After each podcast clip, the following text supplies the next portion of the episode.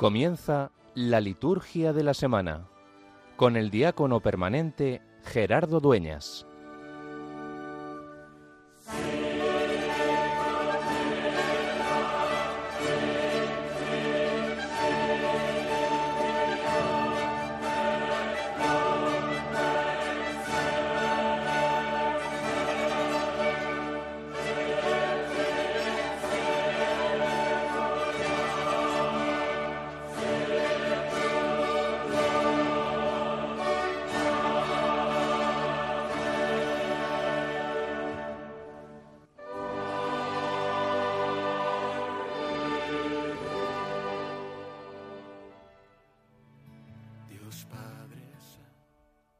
Protege, Señor, con amor continuo a tu familia, para que, al apoyarse en la sola esperanza de tu gracia del cielo, se sienta siempre fortalecida con tu protección. Por nuestro Señor Jesucristo, tu Hijo, que vive y reina contigo en la unidad del Espíritu Santo y es Dios por los siglos de los siglos. Amén.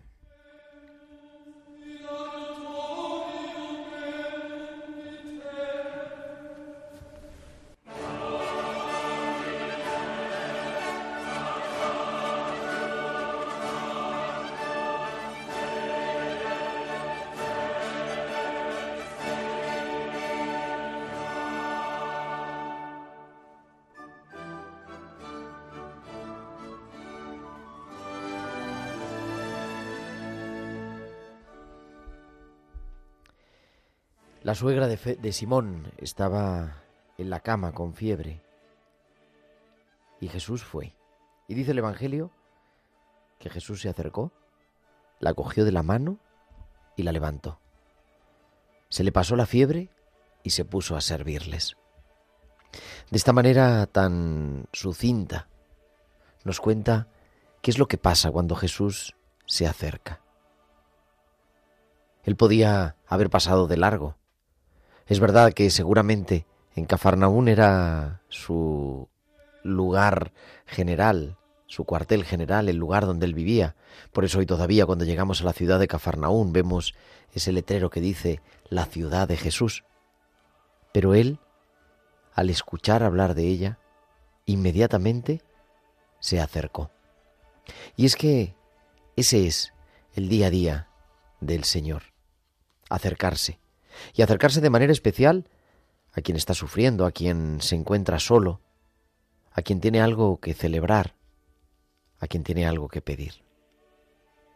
Se acerca y con la sencillez y la ternura de todo un Dios, le toma la mano y la levanta.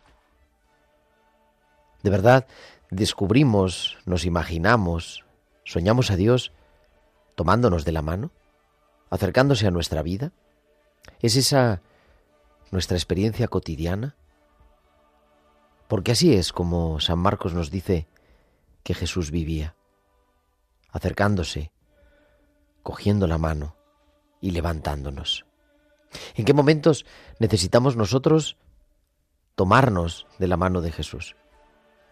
¿En qué situaciones estamos caídos y necesitamos algo de ayuda para ponernos de pie?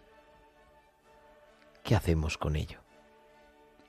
Y el Evangelio nos sigue contando que la suegra de Pedro en ese momento se le pasó la fiebre y se puso a servirles. Y es que esa es nuestra experiencia vital. Cuando entramos con Jesús, cuando nos ponemos, nos dejamos tocar por Él y levantar por Él, inmediatamente llega la oportunidad del servicio. Ella podía haberse quedado celebrándolo, haber organizado una fiesta o haber llamado a las amigas para decir, mirad qué bien, me ha curado. Y sin embargo, se puso al servicio porque cuando vamos de la mano de Jesús eso es lo fundamental, ponernos al servicio. ¿Cómo lo hacemos? Cada uno de nosotros en lo concreto, en las oportunidades que nos da nuestra vida, como aquella mujer que lo tenía alojado en su casa y se puso a servirle.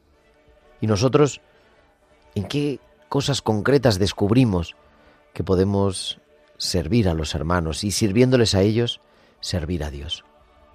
Y continúa la actividad frenética según el Evangelio que escuchamos este domingo de Jesús, que va alternando el servicio a los otros, la curación de los otros, con la oración, el buscar momentos para regalarse con su buen Padre Dios. Y sigue predicando y llevando el Evangelio.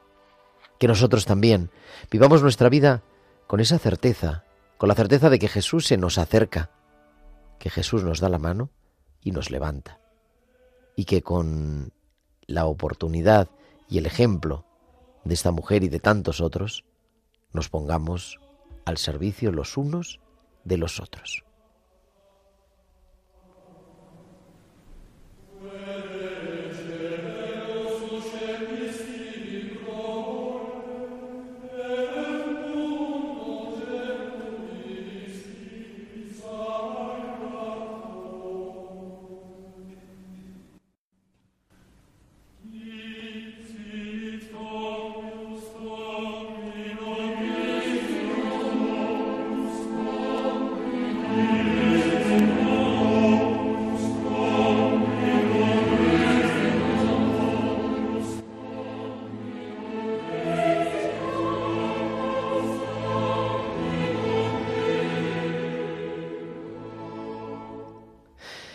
Buenas noches, queridos amigos de Radio María, y bienvenidos a la liturgia de la semana, la edición de este sábado 3 de febrero del año 2024. Son las 9 y 7, las 8 y 7 en Canarias, y comenzamos en directo desde los estudios centrales de Radio María en el Paseo de los Lanceros en Madrid, esta nueva edición de la liturgia de la semana que cada sábado te acompaña de 9 a 10 de la noche, de 8 a 10 en Canarias, para vivir y celebrar lo que es la espiritualidad de la Iglesia, que es la liturgia y acompañarnos en la celebración de nuestra semana, con un equipo maravilloso en este sábado, en esta noche, que ya se cierne sobre Madrid y sobre toda España. Tengo aquí a mi izquierda en el estudio a Lourdes Gutiérrez. Lourdes, buenas noches.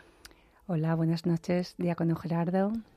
Y al otro lado del cristal, haciendo que nos podéis estar escuchando, a los mandos por primera vez de la liturgia de la semana, pero que no va a ser la última, seguro que no, Natalia Otero. Natalia, buenas noches. Muy buenas noches, Gerardo. Espero que no, que sea la primera de muchas. Claro que sí, seguro que sí. ¿Y qué vamos a hablar? ¿De qué vamos a hablar en este, en este 3 de febrero? Pues vamos a hablar de, como siempre, del domingo, del domingo quinto del tiempo ordinario, que hemos comenzado ya con las primeras vísperas hace, pues hace un rato.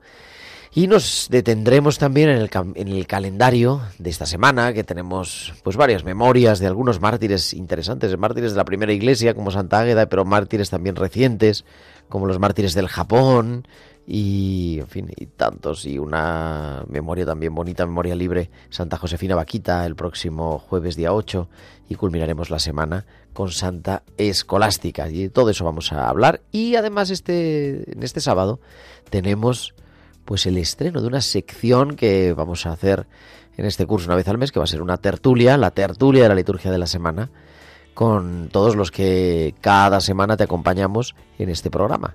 Y vamos a compartir temas de liturgia y charlar un poco contigo y entre nosotros. Y queremos, querida Lourdes, no solamente que nuestros oyentes nos escuchen, sino también que se pongan en contacto con nosotros. Podéis comunicar con nosotros con sus comentarios en nuestro correo electrónico, la liturgia de la semana 1 arroba radiomaria.es y en las redes sociales en Facebook somos Radio María España y en X arroba Radio María Spain. Y podéis publicar vuestros comentarios con el hashtag eh, liturgia semana. Además, nos podéis enviar vuestros mensajes únicamente durante la emisión en directo del programa a nuestro WhatsApp 668-594-383. ¿Cuál era el WhatsApp, Lourdes? 668-594-383.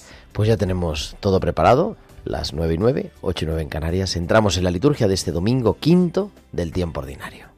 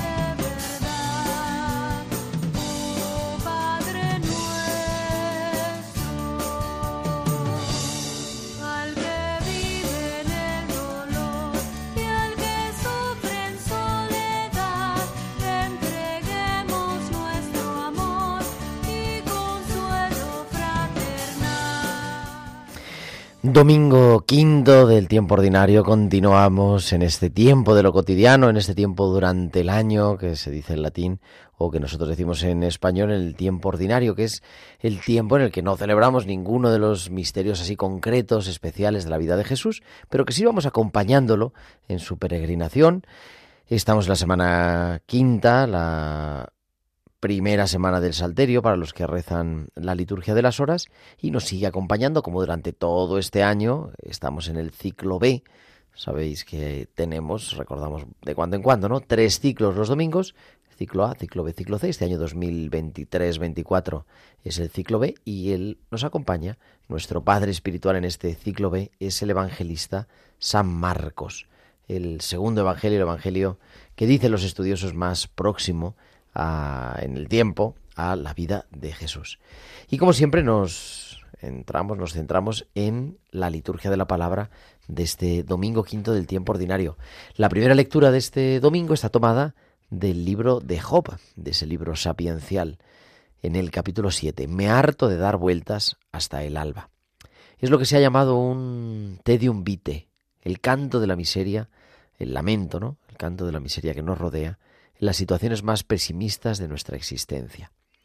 Para expresarlo, el autor, un sabio que se asoma al mundo que nos rodea para observarlo en profundidad, recurre a tres oficios duros y difíciles.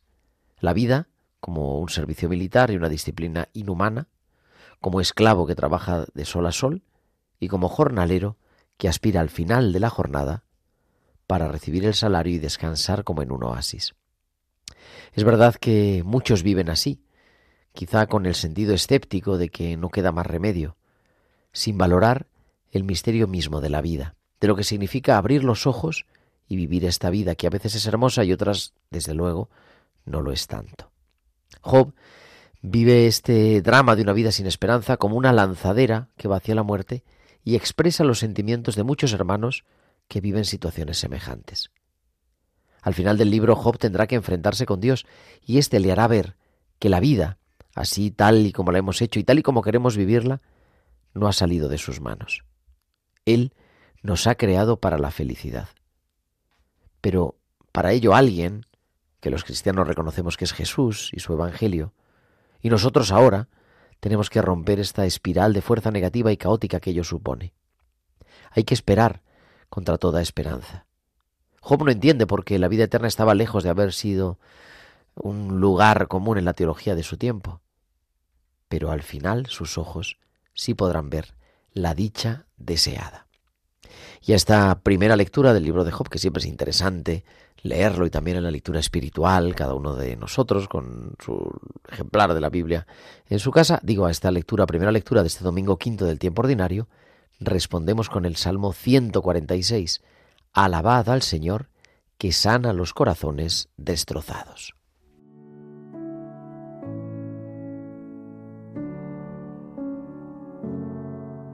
Alaben al Señor que sana los afligidos. Alaben al Señor que sana los afligidos. Qué bueno es cantar a nuestro Dios, qué agradable y merecida es su alabanza. El Señor reconstruye a Jerusalén y congrega a los dispersos de Israel. Alaben al Señor que sana a los afligidos sana a los que están afligidos y les venda las heridas. Él cuenta el número de las estrellas y llama a cada una por su nombre. Alaben al Señor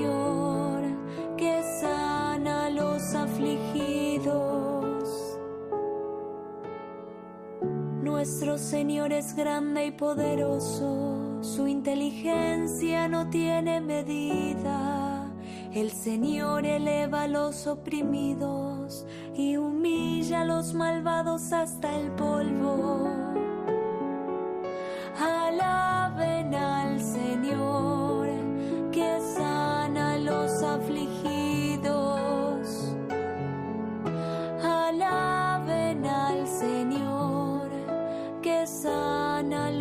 Afligidos. Y en este domingo quinto continuamos haciendo esa lectura semicontinua de la primera carta de San Pablo a los, a, los cristianos de Corinto. Estamos en el capítulo 9 de esa primera carta. Ay de mí si no, anuncia, si no anuncio el Evangelio. Pablo ha recibido la misión de anunciar el Evangelio. Buenas noticias. Y ello no es un oficio que requiera salario, sino que lo entiende como un don para ganar a todos los hombres. Él sabe que eso no se paga, que no vale dinero, sino que es una gracia del que lo llamó a ser apóstol de los paganos y de todos los hombres. En otro momento, él apunta la necesidad que tienen los evangelizadores de ser acogidos en sus necesidades por la comunidad, pero en este pasaje de este domingo, Pablo está defendiendo su libertad más personal, la misma que nace del Evangelio, para no callar y para llevar a los hombres el mensaje de la salvación. ¿Se puede dejar de anunciar el Evangelio porque esta vida es como es? De ninguna manera. Esta es la confesión personal de Pablo, escrita desde luego con retórica, pero que viene a hablar de la paga que tiene predicar el Evangelio. ¿Cuál es esa paga? No es ninguna objetivamente hablando, porque incluso Pablo no ha elegido este camino, esta misión o este oficio. Es Dios mismo quien lo ha elegido a él en Cristo y de alguna forma podríamos decir que se lo ha impuesto. Podría decir que no, pero dice incluso he perdido la libertad. Esta es una forma de hablar, por eso decimos que está construido el texto con retórica. Pero Pablo lo vive así, es la pura verdad. Predicar el Evangelio se ha convertido para él en una tarea cuya paga es el mismo Evangelio, es decir, la buena noticia que hay en sus entrañas. ¿Quién da más? Nadie. Esto se ha convertido en una pasión por nada. Una pasión que le lleva incluso a cambiar su psicología personal para que el Evangelio les llegue a todos. Al final, lo sabemos, la paga es la pasión por el Evangelio. Y nos preparamos al centro de la liturgia de la palabra, que es siempre la proclamación del Evangelio, con el canto del aleluya.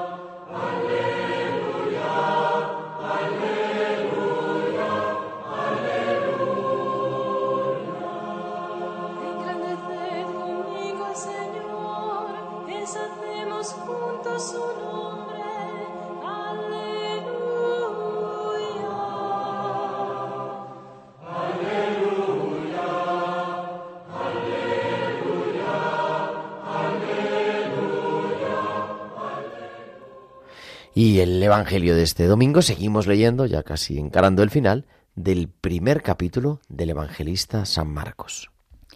En aquel tiempo, al salir Jesús de la sinagoga, fue con Santiago y Juan a la casa de Simón y Andrés. La suegra de Simón estaba en cama con fiebre, e inmediatamente le hablaron de ella. Él se acercó, la cogió de la mano y la levantó. Se le pasó la fiebre y se puso a servirles. Al anochecer, cuando se puso el sol, le llevaron todos los enfermos y endemoniados. La población entera se agolpaba a la puerta. Curó a muchos enfermos de diversos males y expulsó muchos demonios, y como los demonios lo conocían, no les permitía hablar. Se levantó de madrugada, cuando todavía estaba muy oscuro, se marchó a un lugar solitario y allí se puso a orar. Simón y sus compañeros fueron en su busca, y, al encontrarlo, le dijeron, Todo el mundo te busca. Él le responde, vámonos a otra parte, a las aldeas cercanas, para predicar también allí, que para eso he salido. Así recorrió toda Galilea, predicando en sus sinagogas y expulsando los demonios. Y para comentar este Evangelio y la liturgia de la palabra de este domingo quinto del tiempo ordinario tenemos a Reverendo Carlos Bastida, que es capellán del Hospital de Canto Blanco y de la Residencia de Mayores Nuestra Señora del Carmen en Madrid. Carlos, muy buenas noches. Muy buenas noches, Gerardo. Que te vemos ya saliendo de esta afección de garganta, pero, pues vamos, con la fuerza de siempre. un poquillo de catarro, pero se irá superando. Así estamos todos. Pues, Te escuchamos, Carlos. Vamos allá. Eh, la suegra de Pedro es la primera sanación física contada por, por San Marcos. La mujer se encontraba en la cama con fiebre. Se acercó y tomándola de la mano, la levantó. Hay mucha dulzura en este sencillo acto. La fiebre la dejó y ella se puso a servirles. El poder sanador de Jesús no encuentra ninguna resistencia y la persona sanada retoma su vida normal, pensando enseguida en nosotros y no en sí misma. Y esto es significativo. Este es el signo de la verdadera salud. Es una predilección de Jesús acercarse a las personas que sufren tanto en el cuerpo como en el espíritu. Sus discípulos han sido testigos oculares han visto esto y después lo han testimoniado. Pero Jesús no les ha querido solo espectadores de su misión, les ha involucrado, les ha enviado, les ha dado también a ellos el poder de sanar a los enfermos y de expulsar a los demonios. Y esto ha proseguido sin interrupción en la vida de la Iglesia hasta hoy. No es algo accesorio, no. Cuidar de los enfermos de todo tipo forma parte integrante de la misión de la Iglesia, como lo era de la de Jesús. Y esta misión consiste en llevar la ternura de Dios a la humanidad sufriente. La única forma lícita de mirar a una persona de arriba hacia abajo es cuando tú tiendes la mano para ayudarla a levantarse. Cercanía, ternura, compasión son el estilo de Dios. Dios se hace cercano y se hace cercano con ternura y con compasión. ¿Cuántas veces en el Evangelio leemos, delante de un problema de salud o cualquier problema, tuvo compasión? La compasión de Jesús, la cercanía de Dios en Jesús, es el estilo de Dios. El Evangelio de hoy nos recuerda también que esta compasión tiene sus raíces en la íntima relación con el Padre. ¿Por qué? Antes del alba, y después del anochecer, Jesús se apartaba y permanecía solo para rezar. De allí sacaba la fuerza para cumplir su ministerio, predicando y sanando. Jesús se encuentra rodeado por los abatidos de Cafarnaún. Le llevan a los que se encuentran mal, enfermos de cuerpo y de espíritu, endemoniados, doloridos, y Jesús los consuela, los alivia, los cura y los fortalece. Pero Jesús no se regodea de un modo autocomplaciente con sus prácticas liberadoras. Siente la necesidad de retirarse, de estar solo, de desaparecer, de madrugada cuando era oscuro todavía, de tomar distancia, de situarse ante ese Dios que en el bautismo experimentó como Padre y Creador desde su vivencia de radical filiación. Jesús se retira a orar desde la implicación con el dolor de su pueblo. No se retira a orar para cumplir con la ley o hacer un ejercicio piadoso. Se retira porque necesita situarse ante el Dios de la vida para encontrar y hacer su voluntad. Y su voluntad la va encontrando en practicar la misericordia sin adueñarse de las criaturas. También es verdad que cuando nos implicamos con el dolor de la gente, si nos retiramos a orar, a reubicarnos ante el Dios de la vida, podemos terminar siendo traficantes del dolor. Que el Señor nos libre. Ya tendremos ocasión de percibir cómo Jesús, cuando alivia sufrimiento por los caminos de Galilea, siempre le dice al sanado, vete en paz, vete a casa con los tuyos. Jesús se vive desde la gratuidad. Pues querido Carlos, muchísimas gracias como siempre por iluminar esta palabra. Y nada, mucho ánimo. Te escuchamos la próxima semana ya para cantar casi la traviata.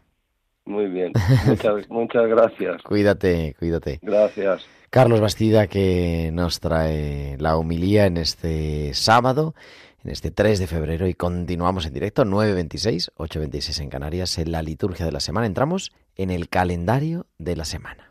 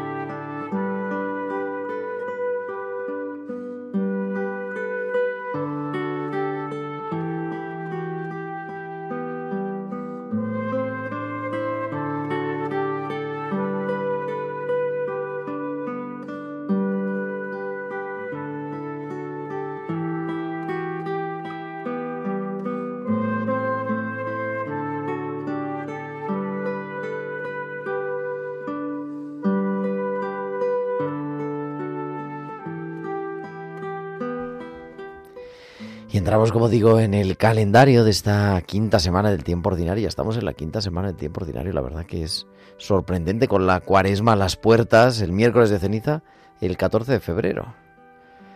Que no es tanto el día de San Valentín, que bueno, se recuerda, pero no es una memoria ni siquiera litúrgica, sino el miércoles de ceniza, el tiempo en el que comienza la preparación a la Pascua, ese momento pues central para nosotros en el año litúrgico. Y como digo, en este calendario de esta semana, mañana, domingo 4 de febrero, naturalmente la celebración del domingo, el lunes, el lunes 5 de febrero, tenemos una memoria obligatoria, la memoria de Santa Águeda de Catania, en Sicilia, virgen desposada, como diría San Pablo, con un solo varón, Cristo, que en la primera mitad del siglo III, soportando indecibles tormentos, dio testimonio de la fuerza de Dios en la debilidad de lo humano. La memoria de pues una de esas mártires de la primera iglesia en cuya semilla hemos nacido todos. Ese día también nos unimos a la oración a la iglesia de Cádiz y Ceuta porque es el aniversario de la ordenación episcopal de su pastor, Monseñor Rafael Zornoza Boy, que fue consagrado en el año 2006. Y también nos unimos a la oración a la iglesia de Mérida Badajoz porque celebra el aniversario de la ordenación episcopal de su arzobispo, el reverendísimo padre Celso Morga Iruzubieta, que fue consagrado, ordenado en el año 2011. El martes, el martes 6 de febrero, la Iglesia celebra la memoria obligatoria de San Pablo Miki y compañeros mártires. Pablo Miki, que junto con otros cristianos, los primeros mártires en la Iglesia del Japón, a poco tiempo de ser fundada por San Francisco Javier en el siglo XVI, fueron crucificados en la ciudad de Nagasaki padeciendo con Cristo para ser con Él glorificados. La Iglesia de Japón, una iglesia minoritaria en extremo, regada con la sangre de estos mártires, es un fermento en medio de una gran masa, una esperanza, una luz de esperanza en el imperio del sol naciente. Y ese día también nos unimos en la oración a la iglesia de Mondoñedo Ferrol porque conmemora el aniversario de la muerte del que fuera su obispo, Monseñor José Gea Escolano, que falleció en el año 2017. El miércoles 7, el miércoles 7 de febrero, la iglesia, no, tenemos ningún santo, por lo tanto, celebramos la misa de feria, la misa de feria de la quinta semana del tiempo ordinario o cualquier otra, cualquier otra de, cualquier otro de los formularios del tiempo ordinario, o también las misas por diversas necesidades, las misas votivas en este tiempo para, pues para pedir por la paz, para pedir por la lluvia también, ¿verdad? En tantas zonas de España que están viviendo este drama ahora en el mes de febrero de la sequía, o por las vocaciones, por la familia, en fin, por lo que sea oportuno, y ir descubriendo y rezando con esa riqueza de lo que es toda la eucología del misal romano. El jueves 8 de febrero es también tenemos la posibilidad de celebrar dos memorias libres, una u otra, o la feria, o cualquier formulario, como decíamos.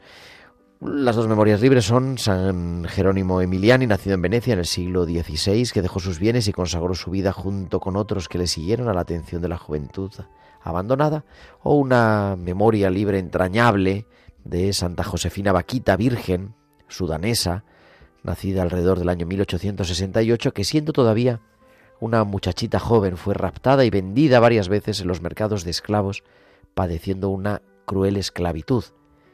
Finalmente fue liberada, se hizo cristiana en Venecia e hizo profesión religiosa en las Hijas de la Caridad, las canosianas.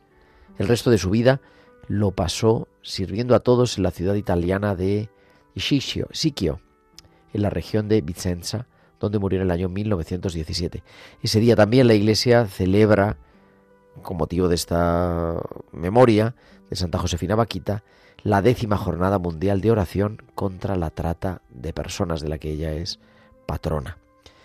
Y además ese día nos unimos en la oración a la iglesia de Astorga, que conmemora el aniversario de la ordenación episcopal de su pastor, el reverendísimo padre Jesús Fernández González, que fue ordenado obispo en el año 2014. El viernes, el viernes 9 de febrero, nos unimos en la oración en la iglesia de Lugo, que también recuerda la ordenación como sucesor de los apóstoles de su obispo, Alfonso Carrasco Rouco, que fue ordenado en el año 2008, y culminaremos la semana, el próximo sábado, de hoy en ocho días, con la memoria obligatoria de Santa, Santa Escolástica, religiosa benedictina, que en el siglo VI inició la vida monástica femenina en Occidente, siguiendo el espíritu y la regla de su hermano, la hermana de San Benito, Santa Escolástica. Esta es la Virgen sensata y prudente que alabó el nombre del Señor, el único nombre sublime. Y el próximo domingo, que ya no nos corresponde, pero bueno, por alusiones, celebra la iglesia, es domingo, pero celebra la iglesia, aparte de la campaña contra el hambre, que seguro que lo vamos a escuchar muchas veces, también la Jornada Mundial del Enfermo, porque ese día es Nuestra Señora de Lourdes. Así que celebraremos el Santo de Lourdes y la Jornada Mundial del Enfermo, el día de pedir por los enfermos, en fin. Pero de todo eso vamos a hablar el martes a las 8 de la tarde, como hacemos siempre, 7 en Canarias, en Tiempo de Cuidar. 8.33 en Canarias, 9.33 en el resto de España. Entramos en esta sección, en esta nueva sección que llamamos la tertulia de la liturgia de la semana.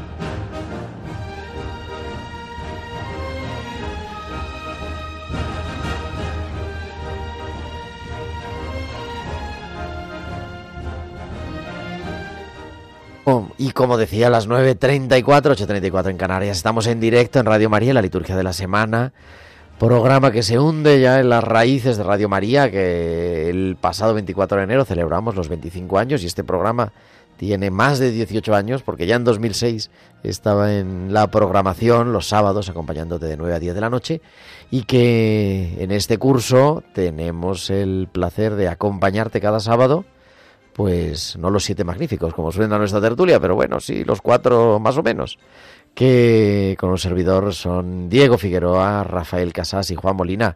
Buenas noches a los tres, queridos. Buenas, noches, buenas, noches, familia.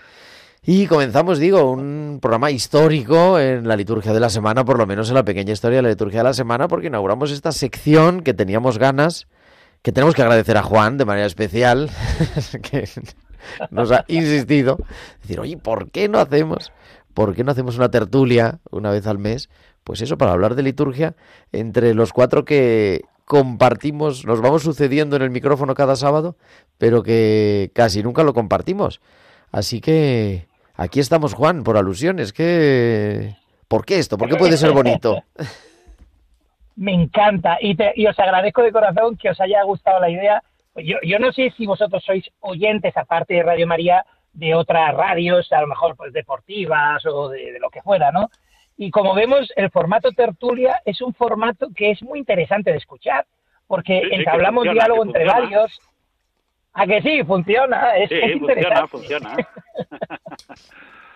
Pero nosotros en vez de comentar los partidos, vamos a comentar eso, la, la liturgia con, al fin, algunos temas que tenemos, eh, llevamos ya hace tiempo, hace tiempo, porque Diego Figueroa y yo aquí somos los, los más veteranos en los micrófonos este en este programa, y hace, pues yo creo ya que un par de años o tres, ¿no? Comenzamos a ir haciendo una lectura comentada, Diego, de la ordenación general del misal romano, que es un casi casi un texto por descubrir muchas veces es un tesoro que nosotros tenemos, o, por citar el Evangelio, eh, ese baúl del que sacar lo nuevo y lo viejo, porque es un texto lleno de tradición de la Iglesia, lleno de cómo la Iglesia ha celebrado desde antiguo, pero también adaptado a, los nuevos tiempos. Y yo creo que es, bonito que nosotros podamos eh, ofrecer poco a poco a la gente esa ordenación general del misal romano que va mucho más allá de cuatro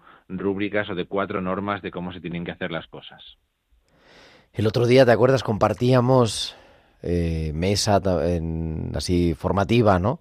Con unos candidatos al orden aquí en la diócesis de Madrid, hablando de ello, y se quedaban sorprendidos, porque, claro, estamos acostumbrados a ver cómo se celebra la misa, ¿no? Y nuestros oyentes seguramente también, incluso a celebrarla a veces, pero el releer de cuando en cuando a mí creo que es también una, bonita lectura espiritual. No sé cómo lo estáis viviendo, el cada sábado avanzar, no sé, dos números, tres, los que sea, pero, en fin, a, mí me ayuda.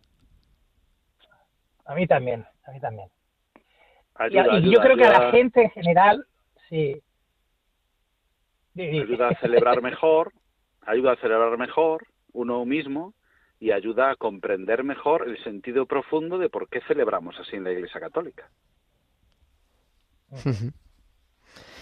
Estamos ahora viendo, y hemos culminado en las diversas formas de celebrar la misa, y entramos en una sección dentro del capítulo que dice algunas normas generales para cualquier forma de misa. Y comentaba el otro día que lo vamos a seguir comentando de todas maneras. A partir de la semana que viene retomamos lo mismo, ¿no? Pero eso, la veneración al altar, las genuflexiones, la incensación, eh, ¿qué sentido tiene? Y yo creo que, que es bonito no sé cómo lo vivís, pero en fin, así como liturgistas, ahora que estamos en confianza y nada más nos escuchan oyentes de mucha confianza, yo cada vez que entro a una iglesia y veo el altar modo mesa de despacho que tiene de casi todo, no sé, me, yo digo, lo primero que hay que hacer, hay que hacer limpieza del altar, ¿no? Vamos a vaciar el altar. Celebrar pulcramente. A mí me da un parraque. Que se dice. normalmente asusta, sí, normalmente asusta y se pone uno muy nervioso, porque lo que gusta es precisamente lo que dice la introducción general de Misal, la noble sencillez. Eso es lo que hay que entender. Entonces, ¿qué tenemos que tener en el altar? A ver, para que lo vea la gente. Sí, pues, bueno, ya sabéis, bueno, aparte, yo... Básicamente nada, efectivamente, Diego. Las, yo creo que la, la, gente, el pueblo de Dios, que es muy sabio, le gusta mucho cuando les explicas en alguna ocasión el porqué de las cosas, ¿no? Es decir, ellos lo hacen y muchas veces la gente te dice, esto lo hacíamos siempre así, pues es que nadie nos había explicado, es que no sabíamos que esto no. Yo hoy, por ejemplo, que he celebrado por anticipado, porque vamos a hacer estas cosas que ocurren a veces en la realidad pastoral, ¿no? He celebrado en un pueblo Santa Águeda en otro pueblo San Blas. Eh, en fin. Y en otro el pues, domingo. Eh, de alguna manera, eh, Entonces digo, de alguna y, han traído ofrendas. No os digo lo que han traído porque os llamaría mucho la atención alguna de las cosas que han traído, pero claro, yo no sabía que había ofrendas y no he preparado una mesita donde poder poner las cosas. Y entre otras cosas traían unos pasteles que, simulaban, pues haceros a la idea Santa Águeda, ¿no? Ajá. Y, yo digo, ¿y qué hago yo ahora con estos pasteles? Y digo, ¿dónde los pongo? ¿En el suelo? ¿Dónde los ponemos? Ha sido una situación un poquito, digo, ¿y ahora qué? Me explico, entonces he aprovechado y he explicado, ¿no? Y he dicho un poquito el sentido que tienen las ofrendas, ¿no? Que el altar no es el lugar donde vamos a poner todas las ofrendas, sino que ponemos las ofrendas eucarísticas, es decir, donde está el Señor. Nada más, todo lo demás sobra. Diego, decías nada. bien recordarle a la gente eso, que el, altar al final es la, mesa del sacrificio y se pone lo que va a ser sacrificado, que es el cuerpo y el pan y el vino que se van a consagrar y van a ser el cuerpo y la sangre de Cristo que se van a ofrecer. Eh, a partir de ahí, pues eh, las velas que pueden estar cerca del altar y no en el altar necesariamente, eh, pero que pueden estar en el altar, y el micrófono es una cuestión de, de, es una cuestión de, de amplificar el, el, sonido para que la gente pueda escuchar. Y el misal es una cuestión de, de, que no tenemos la memoria suficiente como para retener el libro entero en la cabeza y entonces pues necesitamos tenerlo cerca pero aparte de eso pues no, no nos hace falta nada más en realidad yo creo que además es, es muy significativo que la gente pueda comprender eh, esto, ¿no? Que, que, el altar es, presencia de Cristo, es memoria de Cristo y por lo tanto eh, hay, que, hay que tenerlo eh, cuidado y hay que tenerlo para lo que es, para lo que es, ¿no? Porque así, así comunica. Yo, no sé. Si no. Sí, no sé si os ha pasado alguna vez, no sé si os ha pasado esto, que a veces la gente con toda la buena fe, cuando por ejemplo van a hacer las lecturas, y tú estás sentado en la sede y te miran y te hacen la inclinación a ti. Sí, hombre, claro, eh, claro, cuando van a leer, muchas veces. Entonces, aprovechar también aprovechar esta circunstancia también para explicar ¿no? el sentido que tiene esa inclinación al altar, porque es esa presencia también simbólica de Cristo altar, ¿no? Y la gente cuando se lo explicas lo hace muy bien. O incluso, yo creo que también habéis, vamos, seguro que habéis visto, incluso en alguna concelebración que se inclina, que no está el sagrario, si no está el sagrario, se hace una inclinación al altar al llegar. Y hay quien inclina el crucifijo, que a veces, y claro, si pasa, si está todo al lado no pasa nada, pero si pasas entre el altar y el crucifijo, pues, estamos dando la espalda al altar, en realidad, ¿no? y el altar es Cristo, es lo que besamos, en, al entrar besamos el altar. El centro de la celebración eucarística es el altar. Entonces, eh, tenemos que hacer mm, a la gente caer en la cuenta de que todo gira eh, alrededor del altar y, por lo tanto la importancia que tiene eh, cuantas más cosas vamos poniendo en el altar, más va perdiendo la importancia que tiene para convertirse en otra serie de cosas. Y entonces eso ya no ayuda a la gente, ya no nos ayuda a, transmitir lo que queremos transmitir que, supone eh, el altar. Que las consagraciones de las iglesias, ¿no? Se consagra el altar con el óleo y la gente cuando ha estado en alguna ocasión de estas y lo ve se impresiona, ¿no? Porque es un gesto bellísimo. Eh, lo incensamos, ¿no? Porque tiene ese sentido. Es decir, la gente cuando ya lo sabe y lo entiende, lo percibe todavía con mayor riqueza. Mira, os voy a contar, ahora, dice Juan, del incienso, que es también, ¿no? Dentro de esta parte. Eh, el otro día estaba yo creo que en clase en segundo de la ESO, o algo así, y no sé por dónde venía la cosa, pero digo, claro, porque he visto el incienso, y entonces, claro, no habían visto el incienso, no sabía lo que era. Bueno, el incienso ellos han visto los palitos estos de olor para poner en las casas, ¿no? Dice, pero ¿y esos palitos se ponen en la iglesia? Digo, no, no, no, no. Exactamente. Entonces, digo, no, pero ¿cómo no? Entonces pongo un vídeo, busco un vídeo en YouTube de una misa pontifical, ¿no? Incensando, y se quedaron alucinados, ¿no? Yo creo recuperar también el uso del incienso, que en algunos sitios mm, se utiliza, pero en otros sitios en fin, ha pasado al olvido. A mí me sorprendió que a veces hay quien tiene la idea, no, es que el incienso es muy antiguo. Y a estos muchachos de 13 años les pareció como la última novedad. O sea, ¿esto se puede hacer en la iglesia? ¿De verdad? ¿Se puede poner humo en la iglesia? Digo, pues claro, claro. Claro. Mientras no te salten las alarmas. Yo tengo en unos pueblos, tengo alarmas. y a mí me gusta echar bastante incienso y en alguna ocasión me ha saltado la alarma incluso hasta en un funeral. Digo, ay Dios mío, señor, perdón. ha sido... Pero el incienso además, eh, yo creo que expresa lo que el, santo de Benedicto XVI expresaba con la belleza de la liturgia, ¿no? Es algo que no necesita mucha explicación. Cuando se hace bien y solemnemente, entra por los ojos, entra por la nariz, el buen olor, ¿no? De Cristo también. Y es, es algo hermoso que es una pena perderlo. Es una pena. Sí, sí, el pueblo de Dios se da cuenta, se da cuenta al verlo, al olerlo con los sentidos, percibimos los signos sagrados y es un sentido que, para, que a veces nos pasaría desapercibido y el olor también es un sentido que utilizamos en la liturgia. Así es. Sí, sí. es bueno aprovechar, mira, ahora que has dicho esto, eh, entender que cuando oramos, oramos con todos nuestros sentidos. Fíjate, con el cuerpo, la dimensión corporal, con la palabra, con las oraciones que repetimos en comunión, con la mirada, ¿no? Es decir, es que está todo nuestro ser implicado en la acción litúrgica, es maravilloso y a veces los olores nos pasan desapercibidos. Yo recuerdo, todos os habrá pasado, ¿verdad? Cuando bautizamos y utilizas el Santo Crisma, después la mano te huele durante todo el día, ¿a que sí? Es verdad. Ahora estoy oliéndome la mano en este momento. hoy he bautizado, hoy, hoy, he, bautizado porque el, Santo Crisma, saben nuestros oyentes que es uno de los el más sagrado, el óleo más sagrado que tenemos en la iglesia y que está mezclado con perfume y por lo tanto no es como los demás que son solo aceite de oliva y entonces te, te huele la mano durante todo el día de haber bautizado. A través de todos los sentidos percibimos la presencia de Dios. Hermanos, yo no sé si esto está bien lo que digo ahora, pero yo en alguna ocasión, sobre todo cuando está cercano de haberlos mm, renovado ¿no? en Pascua, eh, me gusta, porque huele tanto y tan bien, que me gusta en los primeros bautismos que tengo acercar a la gente el óleo a la nariz, en serio, para que lo huelan. Lo Sí, sí, sí, claro, Sí, y aprovecho y le digo, mirad, este es el sentido también del Santo Crisma. Somos consagrados a Cristo para que llevemos el buen olor de Cristo allí donde estamos y olerlo. Y, la gente cuando lo huele dice, también, sí, sí.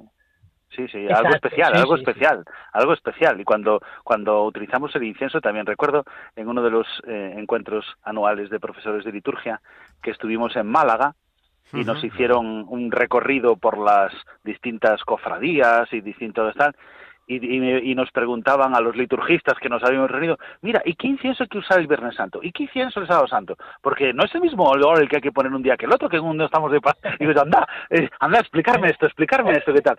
Y eran capaces de diferenciar en la Andalucía cómo, cómo lo viven. Nosotros a veces somos un poco cicateros con las cosas y compramos cualquier incienso, cualquiera. No, no, ellos se fijaban y decían, no, para el Sábado Santo, para la Resurrección, para la Vigilia Pascual, este otro incienso, que fijaos qué diferente de huele del incienso que hemos usado durante la cuaresma, del que hemos usado durante... Y yo me quedaba alucinado diciendo, o sea, que en las procesiones buscáis, claro, claro, si es una procesión de pasión, si es de penitencia, si es de tal, si es de cual, el olor nos marca el sentido espiritual. Yo me quedaba alucinado, decía, qué maravilla, cómo entiende lo que decíais ahora vosotros, el pueblo de Dios, qué inteligencia espiritual para a través de los sentidos percibir los valores profundos.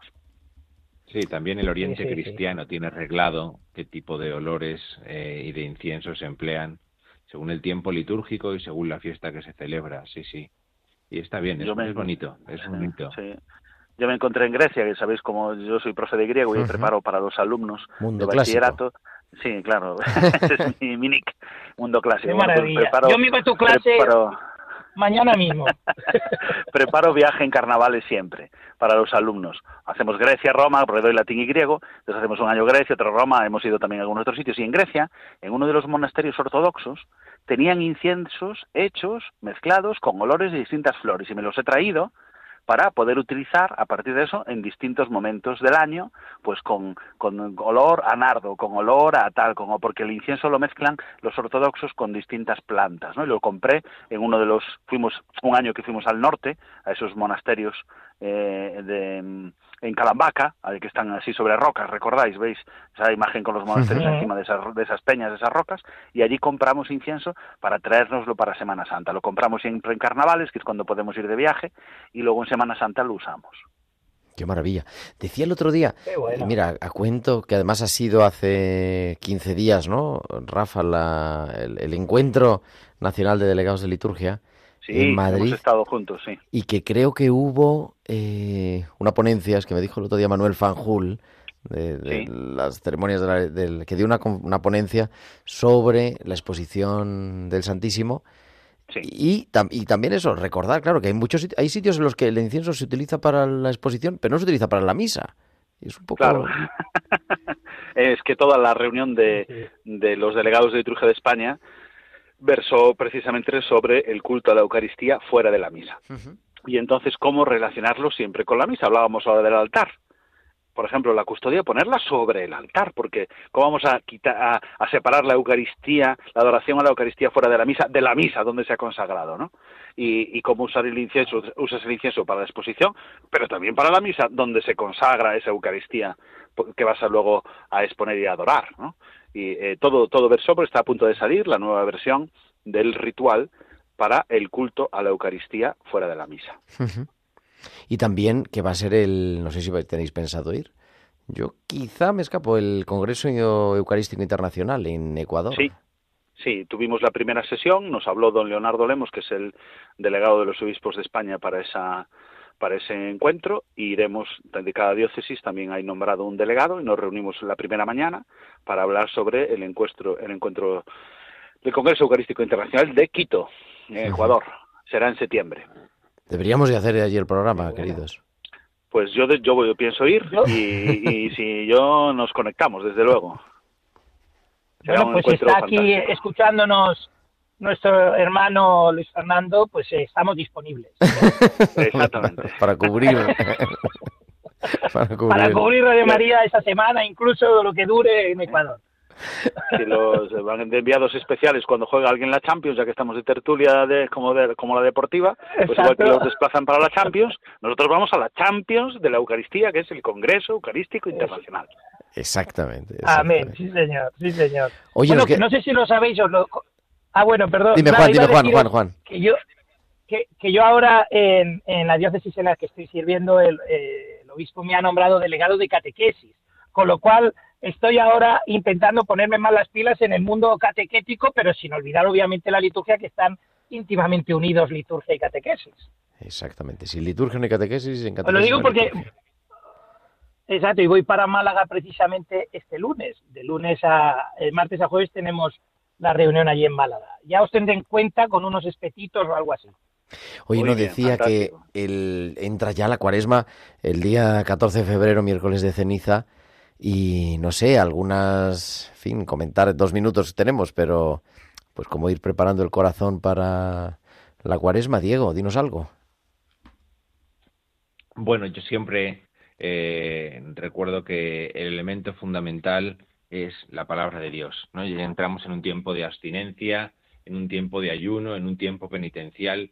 Lo que nos va a alimentar es la palabra de Dios, ¿no? Por eso tenemos que ir preparando ya eh, en, la cabeza, en el corazón y en nuestra agenda cómo vamos a leer la palabra de Dios, qué vamos a leer en la palabra de Dios, eh, la palabra de Dios es el alimento que nos permite caminar por el desierto hacia la tierra prometida, que es la, la noche de Pascua, ¿no? Por eso, pues lo que a mí se me ocurre así de, de golpe, de primera, de primera intuición, es el, el- el acercamiento a la palabra de Dios, una invitación a vivir la, la, la, la- la palabra sagrada como la palabra que nos guía, ¿no? Igual que al pueblo de Israel le guiaba la palabra de Dios, que, que recibía por medio de Moisés, pues que también a nosotros eh, lo que la palabra que escuchemos cada día en la misa o, o- o los domingos, si solamente vamos a misa eh, los domingos, pues que esa palabra sea la que la que nos nos, ah, nos permita seguir avanzando en el camino hacia la Pascua. Al final la Cuaresma es un tiempo de, de preparación para la Pascua, no es un tiempo en sí mismo, sino que es un tiempo eh, que, que está orientado a- a la celebración del misterio pascual. Yo disfruto el oficio de lectura porque son lecturas un poquito más largas, ¿verdad? Y Sí. no sé, a mí me, me, me ayuda como a ir meditando, es verdad que, que, en fin, pero bueno, por lo menos el Evangelio del día, ¿no? Claro, por lo menos. Pues, queridos, Pues, oye, yo le, le de- le decía Último- el otro día a última a intervención, Juan. Ay, perdón, no sé si alguien tiene algo muy importante, me callo, porque yo es una anécdota que creo que es interesante, pero venga, adelante. lo digo rápido. no, las, que- perdona que sea un poco más mundano en estas cosas, pero eh, las diosidencias, que digo yo, las coincidencias del Señor, que este año empecemos la cuaresma, lo que en el mundo se celebra el Día de los Enamorados Es verdad. y es un poco como, como, como una invitación a iniciar la cuaresma eh, desde ese grito hermoso de Oseas, ¿no? La llevo al desierto para reenamorarla, ¿no? Para volverla a traer hacia mí con lazos de amor, ¿no? Entonces, una invitación a toda la gente a que cuando empecemos la cuaresma, coincidiendo con ese día tan significativo para mucha gente en el mundo, ¿no? Pues eso, retomemos otra vez el reenamorarnos una vez más del Señor, ¿no? Pues con eso nos quedamos. Diego, Rafa, Juan, muchísimas gracias a los tres. Diego, te escuchamos la semana que viene, ¿eh? Me toca a mí, sí, sí. Ahí estaremos preparando la cuaresma. Claro que sí. Gracias. Buenas noches a los tres. Gracias. Buenas noches. Buenas, Buenas noches, familia. Buenas noches.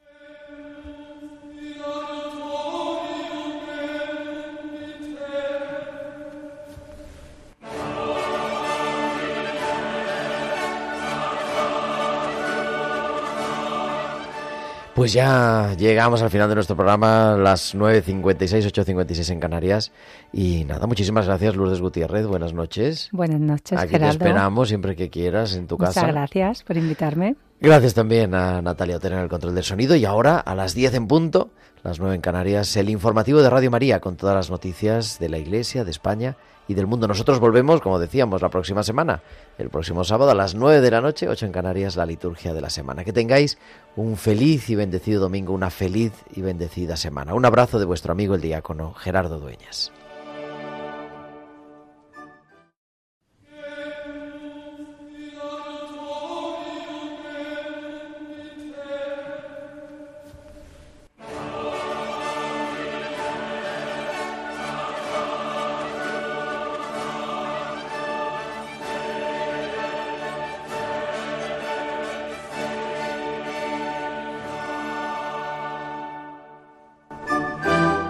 La liturgia de la semana con el diácono permanente Gerardo Dueñas.